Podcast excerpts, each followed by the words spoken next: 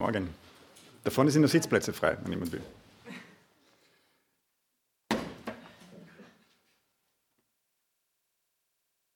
Freut mich, dass der Raum doch relativ voll ist für die große Zahl von Leuten, die nicht da sind. Ich habe mir schon gedacht, das wird so eine kleine Runde und da kann man ein bisschen diskutieren, aber ähm, trotzdem möchte ich euch einladen, falls irgendwas unverständlich ist oder ihr sagt, im Moment einmal, ähm, brauche ein bisschen Zeit, ähm, um das nochmal durchzugehen, einfach Handzeichen ist kein Problem. Von der Zeit her, wir haben die Zeit.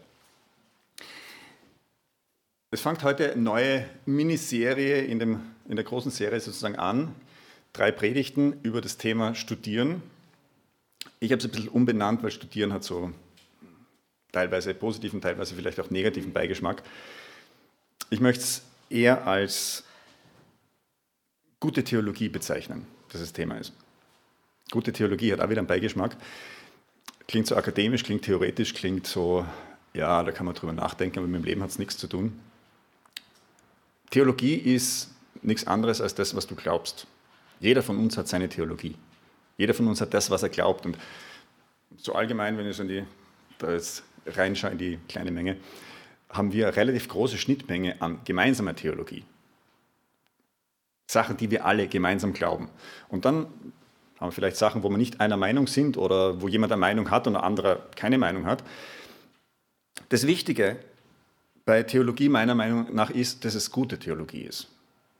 Ich sage bewusst gut und nicht richtig, weil richtig wäre ohne Fehler, das kriegen wir nicht hin. Das ist zwar das Ziel, auf das wir uns hinbewegen, aber wir werden nie dort sein. Mit guter Theologie meine ich Theologie, die auf der Bibel beruht nicht auf persönliche Meinungen, nicht auf, ja, da habe ich mal gehört oder da habe ich mal gelesen. Nichts gegen gute Predigten, nichts gegen gute Bücher. Aber wir sollten die Sachen immer überprüfen, steht das wirklich in der Bibel? Und wenn mir so die Jahre in meiner Vergangenheit anschaue, was ich alles schon für einen Blödsinn erzählt habe, in Predigten oder in Bibelarbeiten, es ist schlimm. Ja, man kann die Fehler nicht vermeiden, aber wir sollten versuchen, sie möglichst, möglichst gering zu halten und möglichst schnell herauszufinden, wenn was nicht passt. Das heißt, die Theologie muss auf der Bibel aufbauen. Wir haben natürlich alle unsere äh, theologische Tradition, aber versucht es einfach mit der Zeit immer mehr zu hinterfragen, das, was ich glaube, ist es wirklich in der Bibel? Und was mich bei mir selbst schockiert hat, ist, viele von den Sachen, die ich glaube und wie ich wirklich sage, das sind die Grundlagen von meinem Glauben, kann ich von der Bibel her nicht wirklich beweisen. Die wenigsten Christen können, meiner Erfahrung nach, beweisen anhand der Bibel, dass Jesus Gott ist. Wir glauben es alle, wir wissen es alle, aber von der Bibel her, wo steht's? Und das Thema heute ist anderes Thema, wo wir uns alle einig sind, nämlich die Bibel ist Wort Gottes. Wo steht's? Ich habe circa 20 Jahre lang beim Leben als Christ alle Leute malträtiert, Pastoren, Bibellehrer, alles Mögliche, völlig egal wer. Ich habe immer gefragt, wo steht es in der Bibel? Und es sind so einzelne Stellen kommen, die aber ehrlich gesagt nicht ausgereicht haben. Ihr kennt es vielleicht 2. Timotheus 3,16. Alle Schrift ist von Gott eingegeben. Okay, heißt, Bibel ist von Gott. Aber alle Schrift, meint es jetzt wirklich die Bibel? Es reicht irgendwie das Argument nicht wirklich aus.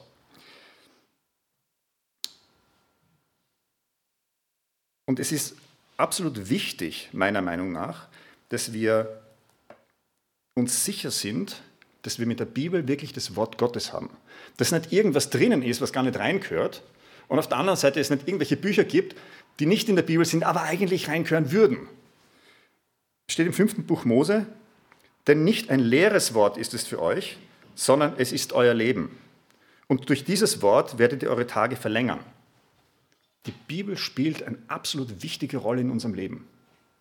Das heißt, es ist wichtig, dass wir die richtigen Sachen in der Bibel haben. Ebenfalls im fünften Buch Mose.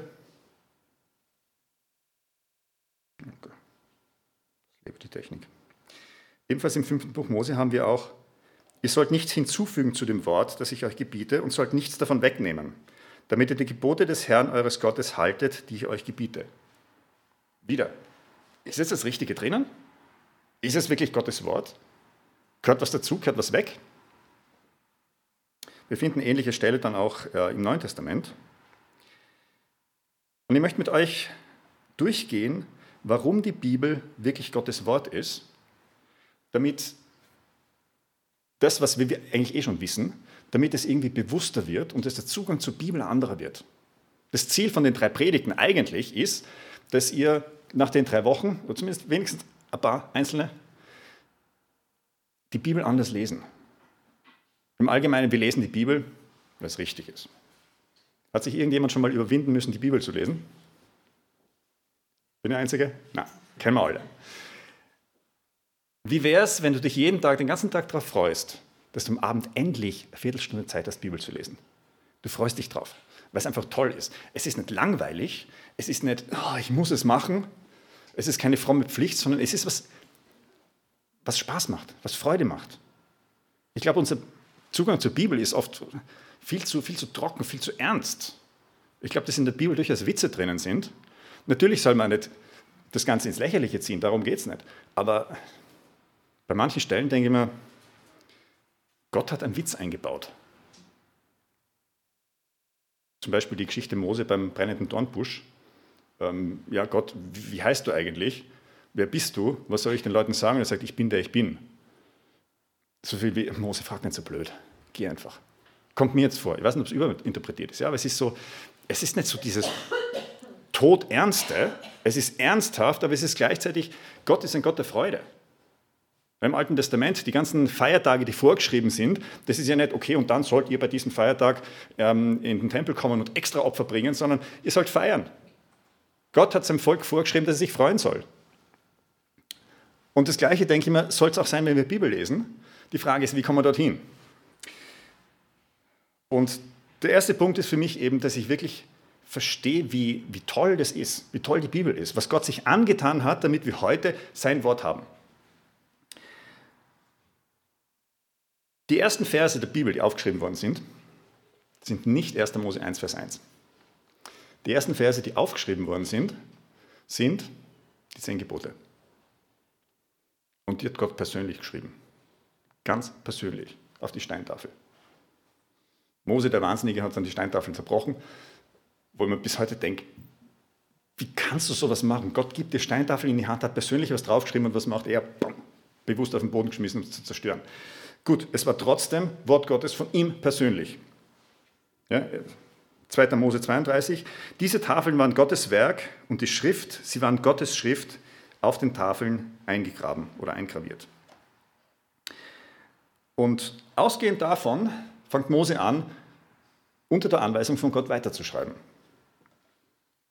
Da schrieb Mose alle Worte des Herrn auf. Er ist 40 Tage dann bei ihm oben gewesen am Berg und hat mal den ersten Teil geschrieben. Und der Herr sprach zu Mose, schreibe diese Worte auf, denn nach diesen Worten schließe ich mit dir und mit Israel einen Bund. Es sind die Worte, wo Gott sagt, hey, das sage ich dir, schreib's auf, das sind meine Worte. Direkt von Gott. Mose hat es aufgeschrieben, hat die Gesetze aufgeschrieben, sie ziehen weiter durch die Wüste und Mose schreibt, was da passiert. Und Mose schrieb ihre Aufbruchsorte auf nach ihren Lagerplätzen nach dem Befehl des Herrn. Das heißt, Gott hat zu Mose gesagt, hey, schreib weiter. Ich bin noch nicht fertig, ich habe noch mehr für euch. Und Mose hat es gemacht. Das heißt, bis dahin Wort Gottes. Ich persönlich glaube, dass das erste Buch Mose bereits von Gott quasi diktiert worden ist am Horebogen. Wie wörtlich das ist, darüber streiten sich die Theologen, aber ich glaube, wir können uns darauf einigen, dass die Bibel Gottes Wort ist, so wie wir sie im Urtext haben. Ob das jetzt wörtlich diktiert ist oder ob der Schreiber das jeweils frei formuliert hat, es ist trotzdem so, dass Gott sich damit bindet und es auch für uns verbindlich ist. Mose schreibt also weiter. Und am fünften Buch Mose am Ende steht dann, und Mose schrieb dieses Lied an jenem Tag auf und er lehrte es die Söhne Israel. Und es geschah, als Mose damit fertig war, die Worte des Gesetzes vollständig in ein Buch zu schreiben. Dabei befahl Mose den Leviten, die die Lade des Bundes des Herrn trugen, nehmt dieses Buch des Gesetzes und legt es neben die Lade des Bundes des Herrn, eures Gottes. Das heißt, am Ende von seinem Leben hat Mose die fünf Bücher Mose fertig geschrieben, fast fertig geschrieben. Die letzten Verse handeln dann vom Tod von Mose und die Tage danach, dann bis Buch Josua anfängt. Ich vermute, dass Josua einfach weitergeschrieben hat und aus vernünftigen Gründen haben sie die Sachen halt dann zum äh, Buch Mose dazugezählt. Spielt keine Rolle. Mose hat die fünf Bücher fertig geschrieben am Ende seines Lebens und sie werden in die Bundeslade gelegt. Das ist dort, wo das Wort Gottes ist. Das ist dort, wo da die ganzen Gesetze sind. Das war damals Tradition. Im Tempel werden die Sachen hingelegt, die mit Bund zu tun haben, zwischen Ländern, die mit Bund, mit irgendwie mit Gott zu tun haben. Mose stirbt, Josua übernimmt. Das Buch ist fertig geschrieben. Und Gott hat gesagt, hey, du sollst nichts hinzufügen. Josua schreibt aber weiter. Josua 24. Und Josua schrieb diese Worte in das Buch des Gesetzes Gottes. Das heißt, er hat weitergeschrieben bei den fünf Büchern Mose. Das kann er nur gemacht haben, wenn Gott ihm das gesagt hat, weil sonst hätte Gott ihn umgebracht. Und Gott hat es ja auch akzeptiert, dass das hinzugefügt wird. Es muss auf seinen Befehl hin gewesen sein. Das heißt, Josua schreibt weiter. Es ist nach wie vor Wort Gottes. Wir haben es hier drinnen. Und nach Josua machen die Propheten genau das Gleiche. 1. Samuel.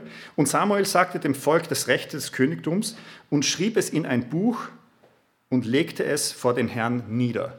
Wieder dieses, es wird niedergelegt im Tempel, im Heiligtum, es ist Wort Gottes. Es ist das, wo Gott sagt, ja, das ist das, was ich sage. Und im Alten Testament, das ganze Alte Testament ist im Prinzip von Propheten geschrieben. Propheten waren diejenigen, die von Gott direkt das Wort fürs Volk bekommen haben. Im Neuen Testament, wenn wir von Propheten reden, ist es was anderes. Ja, die alttestamentlichen Propheten sind im Neuen Testament, nennen wir sie Apostel. Propheten im Neuen Testament soll man überprüfen, was sie sagen. Im Alten Testament war es was anderes. Altes Testament, Prophet sagt, es ist von Gott folgendes. Ja, wehe dem, der das heute sagt. Ich habe ein Wort von Gott für euch. Er sagt euch folgendes. Puh, fertig. Und auch 1. Chronik bestätigt Samuel und das, was er aufschreibt, als Wort Gottes.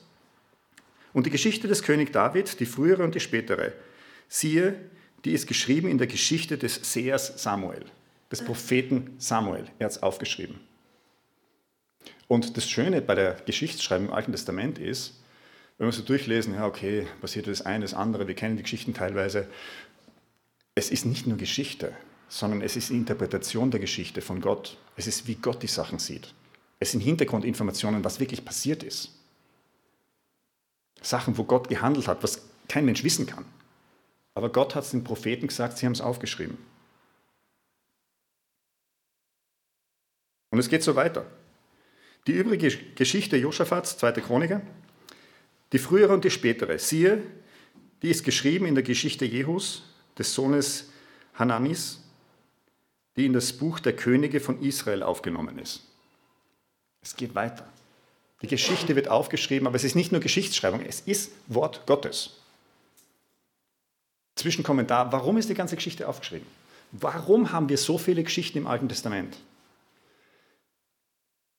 Im alten Bund, den Gott durch Mose mit Israel geschlossen hat, war ganz am Anfang wichtig, klarzumachen, das ist unsere gemeinsame Geschichte. Das ist die Geschichte von Gott und dem Volk. Das war damals Vertragsform, Geschichte zwischen Ländern, zwischen König und Land und so weiter, war das normal. Am Anfang war die Geschichte, um zu zeigen, schau her, ich kann das, ich kann euch schützen und ich bin auf eurer Seite. Und ich denke mir, das ist auch das, wie wir das Alte Testament lesen können. Es ist die Geschichte von Gott, letztlich mit uns. Es ist ein Gott, der zeigt, dass er das unter Kontrolle hat. Wenn wir heute an Corona denken, kein Mensch weiß, wie es weitergeht. Theologie macht einen Unterschied. Ist dann die Frage, habe ich Angst davor? Oder lese ich im Alten Testament schon, das waren viel schlimmere Sachen. Gott ist mit viel schlimmeren Sachen zurechtgekommen. Nicht nur, dass er damit zurechtkommt und sich einen guten Plan überlegt, er weiß es von vornherein, er hat es von vornherein alles mit eingeplant. Er hat es voll unter Kontrolle, wir brauchen keine Angst haben. Das ist was, was wir im Alten Testament sehen. Und die übrige Geschichte Usias, die frühere und die spätere, hat der Prophet Jesaja geschrieben, der Sohn des Amos. Aus 2. Chronik. Auch 2. Chronik und die übrige Geschichte Hiskias und seine guten Taten, siehe, sie sind geschrieben in, den, in dem Gesicht des Propheten Jesaja, des Sohnes Amos, und im Buch der Könige von Juda und Israel. Es geht dauernd so weiter. Altes Testament, ein Prophet nach dem anderen kommt, schreibt das Wort Gottes auf. Jeremia, so spricht der Herr, der Gott Israels, schreibe dir alle Worte, die ich zu dir geredet habe, in einem Buch. Jeremia schreibt ein eigenes Buch. Und es ist Wort Gottes, es ist das, was Gott zu ihm geredet hat. Und das Ganze endet dann mit Malachi, dem letzten Propheten im, im Alten Testament. Ausspruch, Wort des Herrn an Israel durch Malachi. So beginnt das Buch. Das heißt, wir haben im Alten Testament das Wort Gottes. Es ist nicht nur irgendwas aufgeschrieben, irgendwas von einem frommen Mann, gut zu lesen, irgendein gutes Buch, sondern es ist das, wo Gott sagt, ich will, dass du das heute hast. Ich will dir das heute sagen. Das ist das, was wir im Alten Testament finden. Durch die Propheten. Und wir haben es heute. Stell dir vor, Jesus würde jetzt reinkommen. Abgesehen davon, dass ich ihm das hier überlassen würde. Er liest dir eine Geschichte vor aus dem Alten Testament. Er liest es nicht vor, er kann es auswendig. Es wird anders wirken, oder? Jesus erzählte das oder ich lese es in der Bibel. Aber es ist das Gleiche. Es macht keinen Unterschied. Ob Jesus jetzt hier wäre und persönlich mit dir redet oder ob du das in der Bibel liest, es macht keinen Unterschied. Es ist das, was Gott dir sagt.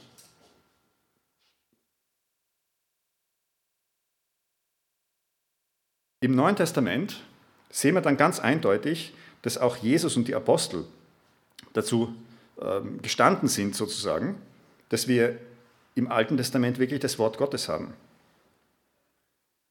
Wir haben eben das von vorher zitiert, dieses, alle Schrift ist von Gott eingegeben. Das Wort für Schrift hier, Graphe, Grafik kommt davon, wird im Neuen Testament nur verwendet für das Alte Testament, das heißt für die Bibel. Das heißt, es steht hier, das, das Alte Testament ist von Gott eingegeben. Das Alte Testament ist Wort Gottes, schreibt Paulus. Und alle Autoren im Neuen Testament zitieren aus dem Alten Testament. Denke ich mir auch, für uns heute so, ja, Neues Testament ist für uns, Altes Testament ist seltsam, ist schwierig, ist halt, äh, ja, alter Bund. Die Apostel haben ständig zitiert davon.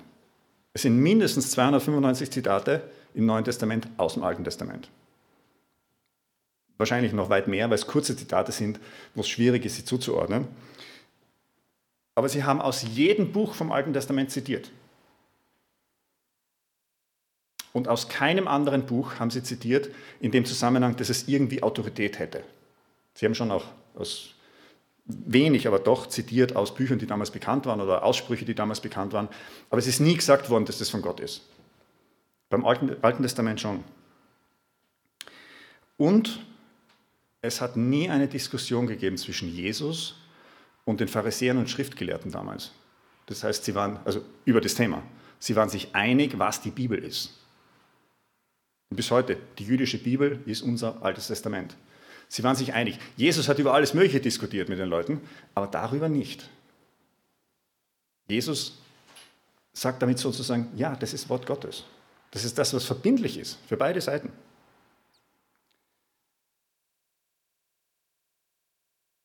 Ich möchte ganz kurz eingehen auf ein Problem, das wir hier in Österreich haben, oder ein Problem, eine Diskussion eventuell. Ähm, wenn du die protestantische Bibel, Lutherbibel zum Beispiel nimmst und die katholische Bibel, stellst du fest, die katholische Bibel ist dicker. Liegt nicht am Großdruck, sondern liegt an einigen Büchern, die im Alten Testament drinnen sind, in der katholischen Bibel, in der evangelischen nicht. Das ist einer der Punkte, wo wir einfach unterschiedlicher Meinung sind. Die sogenannten Apokryphen. Malachi hat circa 400 Jahre vor Jesus gelebt und in den 400 Jahren haben die Juden ihre Geschichte weit aufgeschrieben. Makkabäer zum Beispiel, und einige dieser Bücher sind dann erst nach der Reformation oder in der Gegenreformation in die katholische Bibel mit aufgenommen worden. Das hat die Gründe gehabt, dass da diskutiert worden ist ähm, zwischen Luther bzw. seinen Anhängern der katholischen Kirche und da waren sie sich nicht einig. Und dann hat die katholische Kirche eben gesagt, okay, diese Sachen sind für uns auch verbindlich und haben damit Argumente gehabt in der Diskussion bis heute gibt es ja unterschiedliche Ansichten über verschiedene Sachen zwischen evangelisch-katholisch. Ähm, warum ich der Meinung bin, dass die Apokryphen aber nicht in die Bibel gehören, ist, dass in den Apokryphen selber davon die Rede ist, dass es nicht Wort Gottes ist. Steht zum Beispiel im 1. Makkabäer, im 9. Kapitel, große Bedrängnis herrscht in Israel, wie seit den Tagen der Propheten nicht mehr. Das heißt, die Tage der Propheten sind vorbei. Und auch im Talmud finden wir, dass die Rabbiner sich beklagen darüber, dass keine Propheten mehr da sind. Gott hat sein Volk sozusagen im Stich gelassen aus ihrer Sicht. Sie haben keinen direkten Draht mehr. Sie haben noch das, was aufgeschrieben ist, aber sie haben keine Propheten mehr. Und deswegen bin ich auch der Meinung, diese Sachen, wenn sie auch selber sagen, die Propheten sind nicht da, sind nicht Teil der Bibel. Luther hat gesagt, nicht Teil der Bibel, aber trotzdem gut zu lesen. Ja, interessante Sachen, ähm, stehen auch gute Sachen drinnen, durchaus. Aber eben wenn ihr dann zwei verschiedene Bibelausgaben sozusagen in der Hand habt, lasst euch nicht verwirren, das ist der Grund. Ja, die evangelische Bibel hat 66 Bücher und auch äh, von den Apokryphen gibt es kein einziges Zitat im Neuen Testament. Ja, aus jedem Buch vom Alten Testament, aber nichts aus dem Neuen Testament. Gut, das ist das Alte Testament. Wie schaut es im Neuen aus? Im Neuen sagt Jesus, ich schicke euch den Heiligen Geist und der wird euch das alles, wird euch daran erinnern und ihr könnt es dann aufschreiben. Ja, finden wir Johannes 14. Beziehungsweise Johannes 16, wenn aber jeder, der Geist der Wahrheit gekommen ist, wird er euch in die ganze Wahrheit leiten. Denn er wird nicht aus sich selbst reden, sondern was er hören wird, wird er reden und das Kommende wird er euch verkünden. Das heißt, er erinnert euch daran, was ich gesagt habe, sagt Jesus, und er wird euch noch sagen, was kommen wird. Wir haben es in der Offenbarung.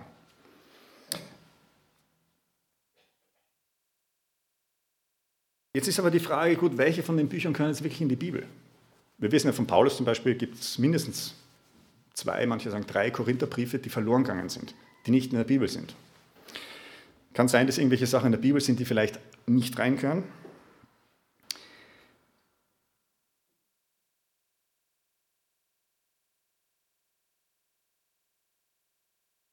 Die Apostel gegenseitig bestätigen sich, dass die Schriften der anderen Wort Gottes sind.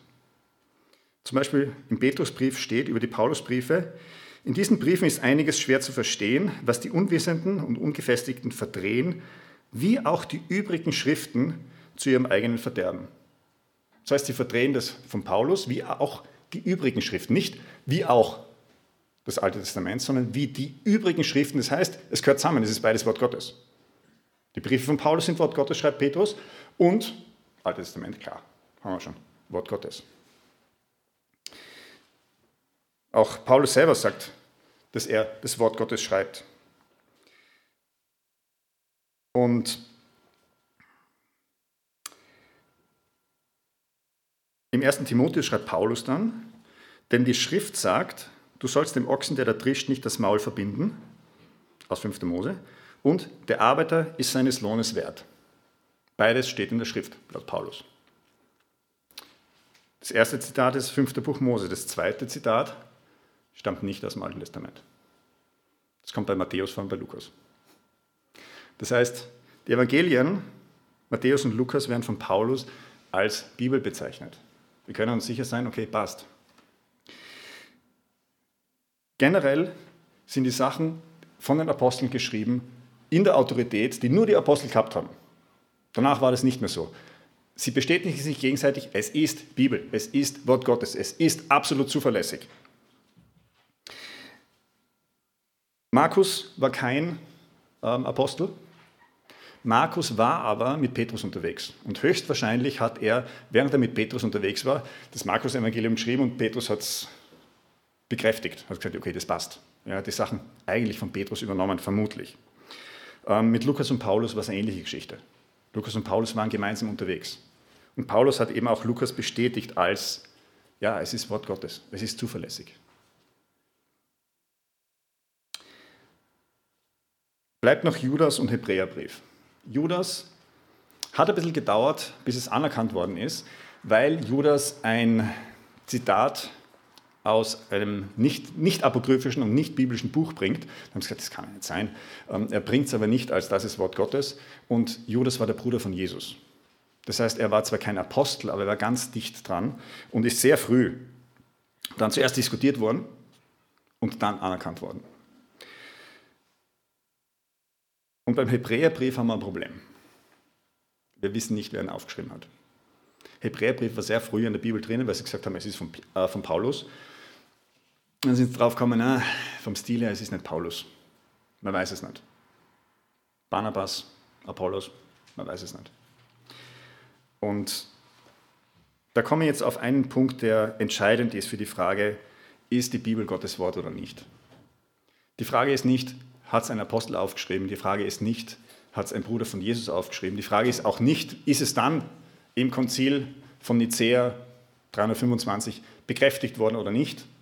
Sondern die Frage ist, ist es von Gott aufgeschrieben? Das heißt, das, was es zum Wort Gottes macht, ist, es ist von Gott. Und Gott hat den Heiligen Geist versprochen, damit er uns insgesamt in die Wahrheit leitet. Und der Heilige Geist hat dann die Christen auch in die Wahrheit geführt und gesagt, schaut her, das und das und das ist verbindlich, das ist Wort Gottes, das ist Bibel, darauf könnt ihr euch verlassen. Es war ziemlicher Aufwand, aber er hat es gemacht. Wenn aber jener, der Geist der Wahrheit gekommen ist, wird er euch in die ganze Wahrheit leiten, in die ganze Wahrheit. Und damit ist die Bibel dann mit den Aposteln auch abgeschlossen. Es gibt nichts, was noch dazuzufügen wäre. Es gibt kein Buch Mormon, wo man das sagt, ja, das ist auch Wort Gottes. Es ist auch kein gutes Buch von Spurgeon oder Luther oder sonst jemanden, von den Autoren, die ich durchaus schätze. Es ist nicht Bibel. Es beinhaltet Irrtümer, aber wenn wir die Bibel lesen, dort finden wir keine Irrtümer. Wir finden manchmal schwierige Stellen, wir verstehen es vielleicht nicht, okay, aber wir finden keine Irrtümer. Wir haben absolut sicher das Wort Gottes. Über Jahrtausende hat Gott sich das angetan, dass wir sein Wort haben. Und er hat es bestätigt, bekräftigt. Und noch Nachtrag zum Hebräerbrief. Warum ist der Hebräerbrief in der Bibel drinnen? Ich denke mal, wenn man durchliest, merkt man, das, das kann nicht von, einfach von einem Menschen sein. Der Brief ist dermaßen faszinierend und er stimmt auch mit der Bibel überein mit der restlichen Bibel. Es ist kein Widerspruch. Und es ist wirklich, man spürt sozusagen den Heiligen Geist aus jeder Zeile raus beim Hebräerbrief. Und denkt mir, das war dann auch der Grund, Geist geleitet, warum das Konzil dann gesagt hat, okay, das ist jetzt Bibel. Das war's. damit ist die, die Bibel sozusagen abgeschlossen. Und ich denke mir, es ist auch wichtig, dass wir nicht irgendwelche Sachen hinzufügen, jetzt in unserer eigenen Theologie, dass wir uns selber Vorschriften machen, die gar nicht in der Bibel drinnen stehen. Gerade wenn wir versuchen, ernsthaft Christen zu sein, ist es so, ja, und dann sollten wir vielleicht noch besonders aufpassen. So, ja, sollten wir, aber wir sollten auch leben. wir sollten nicht, weiß ich, wie viele Vorschriften machen, die gar nicht in der Bibel vorkommen. Wir machen es uns, glaube ich, teilweise einfach zu schwer. Das heißt, Gott hat sich wirklich was angetan, damit wir sein Wort haben. Und gestern äh, war mit der Ivi spazieren und hat gemeint, ich weiß nicht, wo sie es her hat, aber stell dir vor, jemand schreibt dir 66 Liebesbriefe und du liest sie nicht. Wir haben 66 Bücher im, in der Bibel, im Alten und im Neuen Testament. Und es sind Liebesbriefe. Und es geht Gott um diese Beziehung zu uns. Er hat sich das angetan, nicht damit wir ein Regelwerk haben, sagen, okay, und so funktioniert das Leben, das ist auch drinnen. Aber es geht vor allem um Beziehung. Gott will Kommunikation mit uns haben. Gott will Zeit mit uns verbringen. Gott gibt uns die Vorschriften, die Gebote, damit nichts zwischen uns und ihm steht, nach Möglichkeit. Und nachdem das nicht ganz funktioniert hat, ist Jesus gekommen und es gibt die Vergebung, damit nichts zwischen Gott und uns steht. Das heißt, wir können wirklich die Bibel relativ locker nehmen sozusagen. Wir können hingehen und sagen, okay, ich bin jetzt echt gespannt, was Gott sagt. Es ist nichts Bedrohliches. Es ist nicht, Gott sagt wieder, Moment mal, da ist was falsch in deinem Leben und hier musst du was ändern. Und das ist oft unser Zugang, der jetzt an sich nicht falsch ist, aber ich denke mal, es reicht nicht aus. Es geht Gott in erster Linie um Beziehung. Und wegen der Beziehung geht es darum, dass er sagt, das und das sollst du nicht machen und das und das sollst du schon machen. Aber es geht ihm um diese Beziehung. Und damit kommen wir zum letzten Punkt zur Praxis. Es gibt Hausaufgaben. Hausaufgaben werden nicht kontrolliert, das heißt, wer es nicht macht, wird nicht erwischt.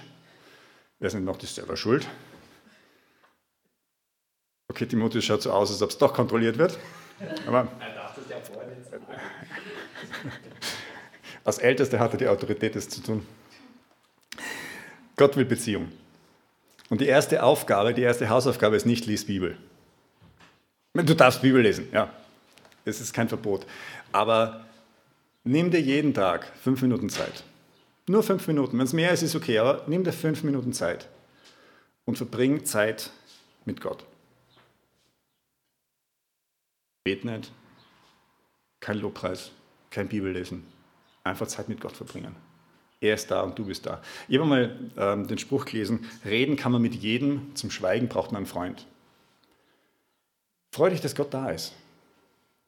Wenn du irgendwann schönen Sonnenuntergang siehst, genieß ihn mit Gott. Gott genießt den Sonnenuntergang.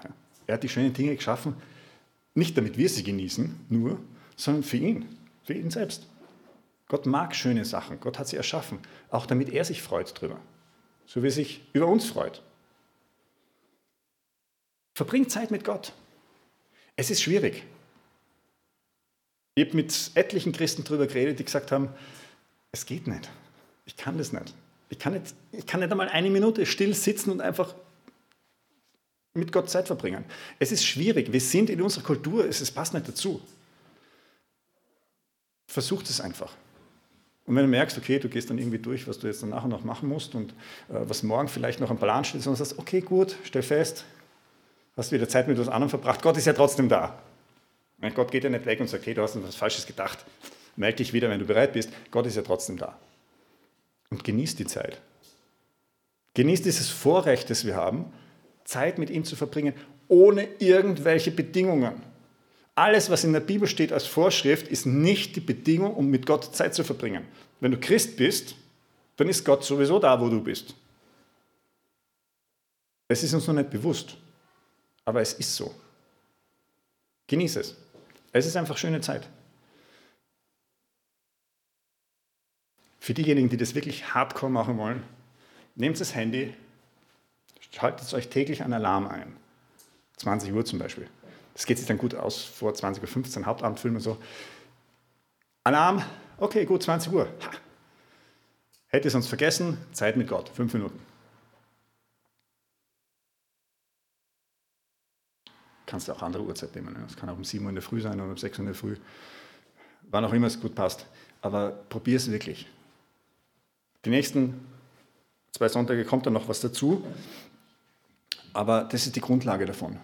Probier es aus und schau, was passiert. Vielleicht sagt Gott dir was, vielleicht sagt er nichts. Lass dich überraschen. Fünf Minuten in Gottes Gegenwart, ohne ihm zu danken, ohne ihn anzubeten, ohne ihm etwas zu bieten, ohne Bibel zu lesen. Einfach nur Zeit mit ihm verbringen. Beziehung, um das geht's. Ich möchte noch beten. Herr, danke, dass dir die Beziehung zu uns einfach so viel wert war, dass du wirklich alles gegeben hast. Und danke, dass du alles getan hast, nicht nur, dass die Beziehung da ist, sondern auch, dass sie möglichst einfach ist, dass sie möglichst gut funktioniert. Danke für den ganzen Aufwand, den du betrieben hast, dass wir wirklich dein Wort haben. Dass wir die Bibel aufschlagen können und es ist so, wie wenn du neben uns sitzen und mit uns reden würdest. Danke, dass wir dir so viel wert sind. Und danke, dass wir nichts bringen müssen dafür. Dass wir so, wie wir sind, von dir würdig gemacht worden sind, dass wir das machen können. Dass wir keine Reinheitsrituale vorher brauchen, keine Opfer bringen müssen, dass wir einfach da sein können und du bist da. Und ich bitte dich auch um Hilfe jetzt für diejenigen, die das wirklich machen, diese fünf Minuten Zeit mit dir verbringen, dass du ihnen hilfst, Ablenkungen einfach draußen zu lassen und die Zeit mit dir zu genießen. Zeig du uns, wie du die Zeit mit uns siehst und wie, wie du dich über uns freust und die Zeit mit uns für dich wichtig ist. Hilf uns, dass wir einfach verstehen, wie, wie die Beziehung zu dir wirklich ausschaut.